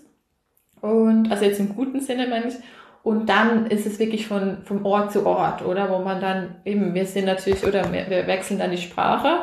Wir, wir gucken immer, dass wir irgendwie sicher fünf Sätze, die Grobsachen auf der anderen Sprache lernen. Und das läuft dann mittlerweile, wenn man das eben auch wieder ein bisschen gewohnt ist, dass man da ähm, Länder äh, vielleicht schnell ähm, ins nächste Land kommt, dass wir uns so ein bisschen Skills entwickelt haben, ähm, da diese auch bezüglich Sprache neu lernen, dass man da halt einfach die Sätze, die man braucht, so auf dieser Sprache halt so, wie heißt so, und dass man das dann halt versucht im Alltag ein bisschen ähm, zu benutzen. Ähm, das sind Sachen, die bei uns eigentlich sehr hoch oben stehen, so dass mit der Sprache auch. Und dann eben lernt man, also kriegt man das mit, wenn man sich im Ort bewegt. Und das ist für mich dann die einfacher, dann halt noch zu gucken, was, was ein bisschen anders ist oder ja, so da, da rein zu jumpen. Was natürlich immer eine tolle Erfahrung ist, ist auch das Essen. Ähm, was natürlich nicht ähm, gerade so vegetarisch, vegan nicht immer ganz ganz einfach ist, ähm, von ähm, die typischsten Gerichte zu kosten, weil die sind halt dann, ähm, wären dann oft mit Fleisch oder so, was ich halt dann nicht, nicht esse. Also weil ich es einfach auch nicht mag. Also ist halt bei mir so. Aber es ist, ist, ist super möglich, aber sagen wir für jemand, der halt das ähm, da alles gern hat und isst, ist das ähm, sicher noch auch oft so halt dann wirklich so die Möglichkeit, da halt wirklich die, die, diese Gerichte zu, zu kosten. Und das war aber kein Problem, wenn du gesagt hast, du isst vegetarisch. Also, weil ne, es gibt ja immer so dieses, ja, man darf nichts ablehnen und dann. Ja, ich glaube, ja, das ist so ein bisschen diese Erfahrung. Also, ich, ich fühle mich halt damit einfach wohl im Sinn von, weil ich es halt bei mir, also, ja, ich kann es spielen schon andere Gründe eine Rolle, ne? Aber sagen wir, das eine, was bei mir ist, ich habe es halt wirklich auch nicht gern. Also ich, ich, ich, ich kann es jetzt wirklich nicht auch für einen Gefallen essen, weil ich es einfach wirklich nicht mag. Das wäre, wie ich jetzt einfach sagen kann, du Tomaten mag ich jetzt halt nicht. Ne? Also jetzt so ganz einfach noch gesagt. Deshalb ist es für mich einfach oft so, dass ich halt dann sage, ne, ähm, ja, das esse ich nicht. Natürlich komme ich da nicht rein und sag du, was heißt du, weil die kochen natürlich schnell vor allem viel oder laden einen ein. Und man merkt schon diese Geste. Zusätzlich ist natürlich für die das oft, was die für einen auftischen, sehr besondere Gerichte. Also die verwenden da viel Aufwand und nehmen vielleicht genau extra halt Fleisch, was die für die besonders ist. Und sonst würden sie es auch nicht vielleicht so essen. Ähm, und dann halt schon vielleicht sagen, ja, okay, das, ne, also ist jetzt das korrekt, wenn man jetzt da einfach das ablehnt. Ich habe mich jetzt damals, also mir gar nicht mehr so viel gefragt, weil es für mich einfach, ich mache das schon lange halt dann so. Und ähm, es, für mich ist es auch einfach, weil ich dann halt von meiner Seite verlange ich ja nicht viel. Also es gibt ja immer Reis und Salat und also es gibt diverse Sachen, die man auch auf ihren Gerichten mehr gut essen kann. Ähm, und wenn es oft auch so ist, dass halt einfach auf der Seite sich erwähnt, dann manchmal gar nicht groß. Ich esse einfach dann das, was ich halt dann esse. So. Und für alle war das auch nie ein Problem. Also vielleicht, weil ich halt von meiner Seite dann auch relativ einfach damit umgehe. Und äh, manchmal kann ich das dann noch so, diese Situation, dass sie sich halt so Sorgen machten, oh mein Gott, was, was koche ich jetzt für dich? Weil sie halt dir unglaublich gern was geben möchten. Ähm, und für die das dann halt so wie zu wenig ist, wenn sie jetzt sagen, ja, wenn ich jetzt nur Reis esse, so für mich ist das halt voll toll und für die ist das halt so, hat nicht den gleichen Stellenwert halt für die, was jetzt mich als halt bei als Gast sehr hoch angesehen ist, so, dass das jetzt, dass sie jetzt einem nur eigentlich Reis anbieten. Aber ich glaube, das war eigentlich dann immer in die Situation, war das immer völlig okay. Also es hat sich eigentlich keiner unwohl gefühlt oder so. Ja, aber es ist halt wirklich so, was ich habe welche getroffen, die halt dann sagen, dass die halt da dann das essen, ne, weil sie dann nicht das ablehnen möchten, äh, wenn da extra was aufgetischt ist. Man kann ja, auch ein bisschen das Prinzip, dass man ja einfach halt dankbar ist, was einem gegeben wird. Ähm, aber ja, das ist halt jetzt wirklich bei mir so ein Punkt, das, da kann ich nicht, nicht drüber. ja, aber es ist jetzt bis jetzt was kein Problem auch. Also ist okay. Ja, voll gut, dass, ähm, weil ich habe das auch immer anders gehört und werde auch unsicher, aber ich könnte halt auch kein Fleisch essen. Also mhm. keine Ahnung, wenn da irgendwo ein bisschen Milch drin ist, ich bin auch schon ewig vegan, dann würde ich das, das wäre, fände ich jetzt nicht dramatisch, aber ähm, Fleisch könnte ich einfach auch nicht essen. Mhm. So. Und genau. Ja, ich habe noch eine kurze Rückfrage noch zu der Moschee und ja, dann ähm, weil du hattest gesagt, das ist, also es klingt ja super. Strom, Dusche, Wasser. Ähm, wie geht man denn dann da vor? Klopft man da einfach an und fragt, ob man da irgendwie rein darf oder wie ist das? Nee, die sind, die sind alle ja öffentlich zugänglich. Ähm, und das ist immer so, du hast halt ähm, da natürlich den Eingang für die Gebetsräume, dann hast du auch einen Frauengebetsraum so und dann hast du halt die Toiletten und eben das Wasser zum Wasser auffüllen, das steht meistens auch sehr nah vorne bei der, bei so einem Tor ist es oft so halt, das ist ja umzäumt, das ist eine Mauer oft ringsrum. Ähm, und da kann man einfach rein. Also, und dann Steckdosen gibt's auch außen, wenn es hat. So. Also da muss ich, musste ich jetzt, manchmal war ich auch, manchmal war eh niemand da. Ähm, und dann genau bei, so bei den Toiletten gibt's oft auch ein Ding, dass man sich da auch duschen kann. Und genau, ich war da manchmal auch wirklich sehr flexibel und habe mir einfach kurz so schnell die, die Haare gewaschen mit dieser einen Brause oder so, mich da irgendwie, ähm, genau, so. Und dann eben, da muss man, kann man wirklich einfach rein. Also es ist natürlich klar, dass ich da natürlich auch alles wieder lang anziehe oder wenn natürlich auch jemand kommt oder man hat natürlich schon ein bisschen ja, sicher ein Respekt auch, wie man sich da verhält, aber es ist nicht, es ist normal, man darf da das all das machen, das ist völlig okay und es ist auch mehr, wenn Leute kommen, fragen sie eigentlich mehr, ist alles okay und können sie dir noch was helfen oder so, also es ist wirklich ähm, sehr öffentlich zugänglich. Das ist ja cool, das wusste ich auch nicht. Äh, richtig gut. Ja, ja. schön. Lea, und äh, ne, wir haben ja jetzt, äh, am Anfang hast du ja erzählt, ihr seid jetzt auf äh, Besuch zu Hause und mhm. ähm, planst schon das nächste. Verrätst du denn, was das sein wird oder ist das noch äh, geheim? Hm. Ja, gute Frage. Also ich muss, glaube ich, also mh, hm, ja, es ist noch so, dass es ähm, noch nicht so klar ist, genau wo. Ähm, wo es wieder ähm, startet oder wie viel Zeit wir uns jetzt auch gerne noch nehmen, um ähm, in der Schweiz zu sein. Ähm, bei mir ist es oft so, ähm, dass, es, dass ich mir einfach gern auch die Zeit nehme für gewisse Reflexionen und auch ein bisschen zu gucken, okay, wo, wo habe ich welche Verantwortung gerade und wo welches, welche Sache es steht auch ein bisschen wieder im Vordergrund. Ähm, genau, das ist sicher gut, wenn wir ein bisschen noch Zeit dafür haben. Und ähm, das ist einfach, was für uns klar ist, ähm, ja, dass wir, dass das einfach noch beibehält, so, dass wir da ähm, immer noch weiter reisen. Das für uns ist es halt auch so, ähm, ja, ein bisschen eine Lebensart auch halt natürlich. Ähm, und auch Tim, naja, klar ist er jetzt sehr beeinflusst von diesem Ganzen, aber auch bei ihm ist es jetzt so, dass es nicht gekommen ist, dass er jetzt sagt, du, es war mal gut, ne? Ähm, sondern er spricht schon selber von Ländern, die er jetzt gerne möchte und ähm, und dann eigentlich kommt er manchmal auch mit Datum so, ja, also wir könnten ja jetzt eigentlich auch schon wieder am 21. los Dann habe ich gesagt, jetzt hast du dir gewünscht, für Weihnachten hier zu sein, dann verpasst du ja Weihnachten. Ach ja, ja, okay, dann ende ich jetzt meinen Plan nochmal. Also, ähm, genau, es ist so Super. halt, da haben wir, es gerade so, so, wo wir beide sehr gerne ein bisschen davon, damit spielen.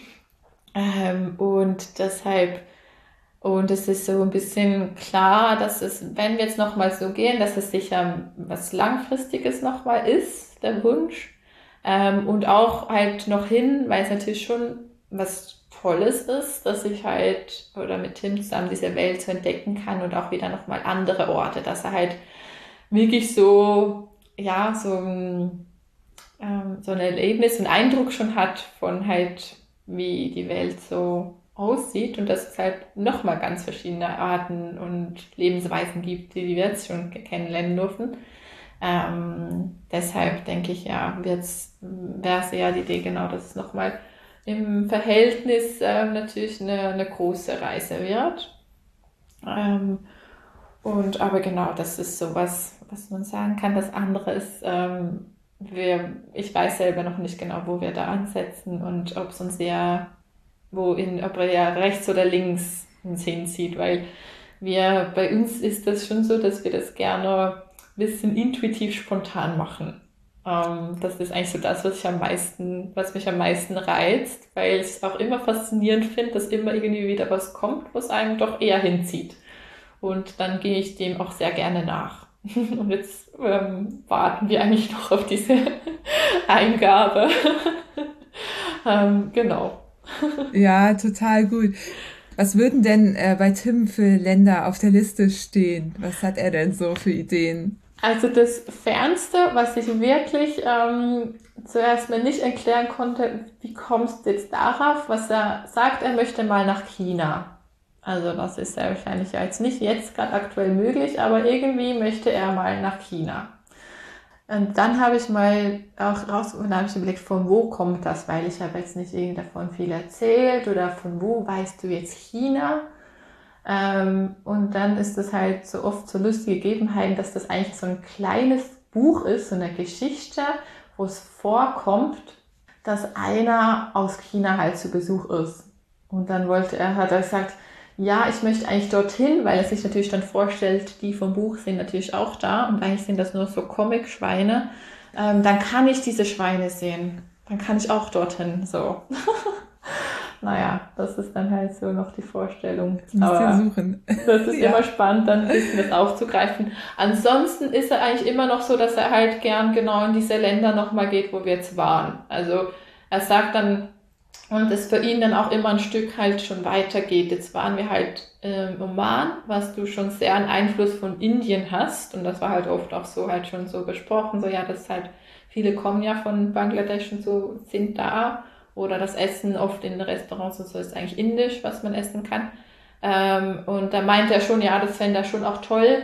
Wir könnten ja nächstes Mal, dann fahren wir nochmal so und dann oft kommt dann auch so irgendwie Albanien, ja, Türkei, ja so und dann, dann könnten wir nächstes Mal dann noch weiter nach Indien. Also es sind schon, er ist jetzt schon halt mit dem, was er jetzt so kennengelernt hat, sind eher nochmal Länder, die auch so besprochen werden. Also wo er gerne hin nochmal möchte. Ob es das halt ist, weil er es halt kennt oder ja.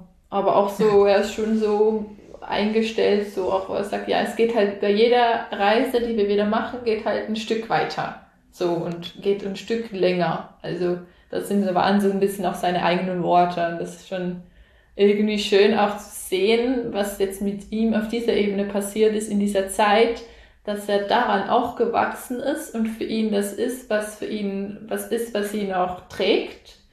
Und ähm, er da selber auch wie hm, zu mehr noch bereit ist und sogar offen ist für da noch was dazuzufügen und irgendwie auch ein bisschen das Bewusstsein schon hat, was das dreidimensional dann auch heißt. Weil er jetzt halt natürlich schon das erlebt hat und groß geworden ist mit diesen wirklich ähm, einerseits sich natürlich so zu bewegen mit Fahrrad und Zelt und auch ähm, dadurch sehr ein intensives Erlebnis hat von den Ländern und was es halt dann heißt, diese verschiedene Länder zu haben, verschiedene Leute wieder, verschiedene Sprachen ähm, und er selber von sich eigentlich da das auch möchte, da ist noch, noch mehr ähm, halt noch so weiter zu tragen.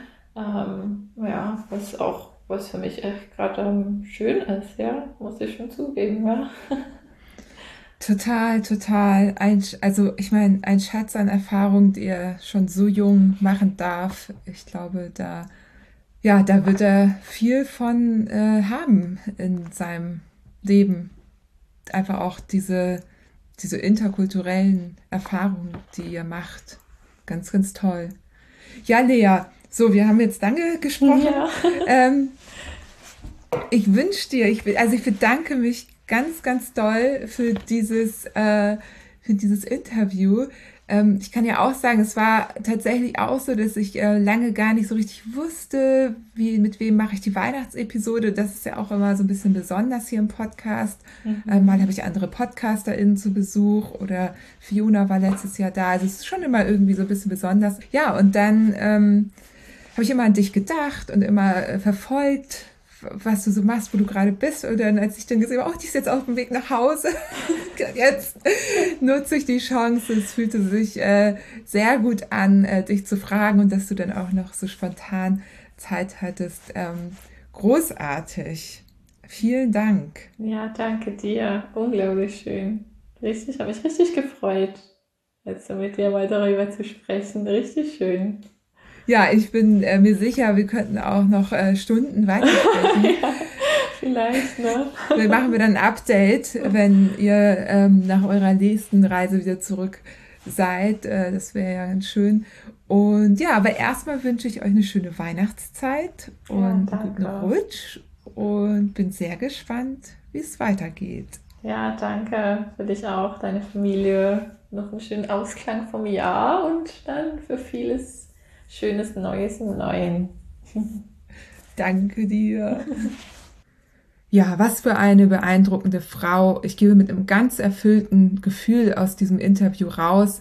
Ich nehme für mich mit, dass vielleicht nicht jede Person jetzt von der Schweiz in den Oman radeln muss, aber diese Herangehensweise, dass sie einfach sagt, sie fährt einfach mal los, lässt sich diesen Raum und schaut dann einfach und entwickelt sich so auf der Reise weiter, bin wirklich ähm, richtig äh, begeistert. Und ja, hoffe natürlich, ihr seid es auch. Oder ja, vielleicht ist ja hier jemand, die sich dann noch inspirieren lässt. Das wäre natürlich sehr spannend. Und was sich jetzt nach dem Podcast noch herausgestellt hat, Lea hat diese gesamte Route nochmal nachgebaut und ihr findet sie in der aktuellen Collection auf dem Die Wundersame Fahrradwelt Podcast Profil. Habe ich natürlich auch verlinkt. Da könnt ihr euch alles nochmal anschauen. Die Länder, durch die sie gefahren ist. Sie wird da auch nach und nach so ein paar Infos ergänzen noch. Und ja, aber jetzt erstmal hat sie einfach einen Überblick über die Strecke. Da war sie sich ja selbst nicht mehr sicher, wie viele Kilometer das nun alles genau waren. Jetzt haben wir es auf Komoot. Könnt ihr gucken. Den nächsten Podcast gibt es, also den nächsten offiziellen Podcast gibt es nach einer kleinen Weihnachts-Winterpause am 19.01. Vielleicht kommt zwischendurch der äh, Post-Covid-Podcast, da bin ich ja noch dran. Mir geht's aber viel, viel, viel besser. Also ähm, ich glaube, jetzt ist auch der richtige Zeitpunkt, das alles mal irgendwie auf Papier zu bringen und euch dann über eine Podcast-Episode zu erzählen. Einfach damit eben andere Betroffene davon auch was haben. Ja, jetzt äh, glaube ich, bin ich bereit. Mir geht's wie gesagt viel, viel besser. Ich war schon wieder laufen. Auf dem Rad saß ich noch nicht, das lag aber eher an den Temperaturen. Das war mir einfach zu kalt und ich wollte auch kein Risiko eingehen, denn Kälte ist dann einfach auch zehrend und dann bin ich irgendwo und mir ist kalt und keine Ahnung. Beim Laufen kann ich einfach nach Hause spazieren. Beim Fahrradfahren ist das dann ein bisschen schwieriger. Deswegen habe ich das noch so ein bisschen aufgespart, freue mich aber total auf den ersten Ride wieder. Vielleicht wird das ja mein persönliches Weihnachtsgeschenk. Mal sehen, wie sich äh, das Wetter in Hamburg so verhält und ob ich Lust habe, dann aufs Rad zu steigen. Euch wünsche ich auf jeden Fall mega viel Spaß über Weihnachten, über die freien Tage, guten Rutsch ins neue Jahr. Ich hoffe, ihr könnt ganz viel Fahrrad fahren oder was auch immer machen, worauf ihr Lust habt, laufen oder auch mal kein Sport. Nehmt euch die Zeit, die ihr braucht, habt eine gute und wir hören uns dann spätestens am 19.01. wieder. Ich freue mich drauf. Habt euch wohl und Wir hören uns im neuen Jahr.